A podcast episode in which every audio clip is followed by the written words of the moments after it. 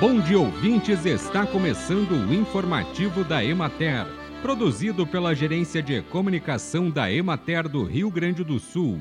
A apresentação é de Matheus de Oliveira, na técnica José Cabral.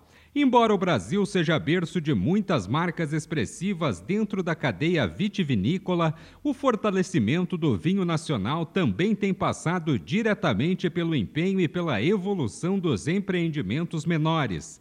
Estimativas do setor apontam que cerca de 90% das vinícolas brasileiras são micro ou pequenas.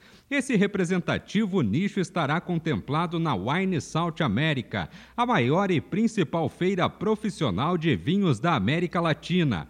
A terceira edição do evento acontece de 21 a 23 de setembro no Funda Parque em Bento Gonçalves e vai reunir importadores, produtores, empresários e compradores de todo o mundo em três dias dedicados aos negócios do vinho de forma inédita nesta edição, através de uma parceria da Wine South America com a Emater e a Cicred, dez vinícolas familiares da região da Serra Gaúcha, sendo duas de Pinto Bandeira e oito de Bento Gonçalves, estarão entre os expositores.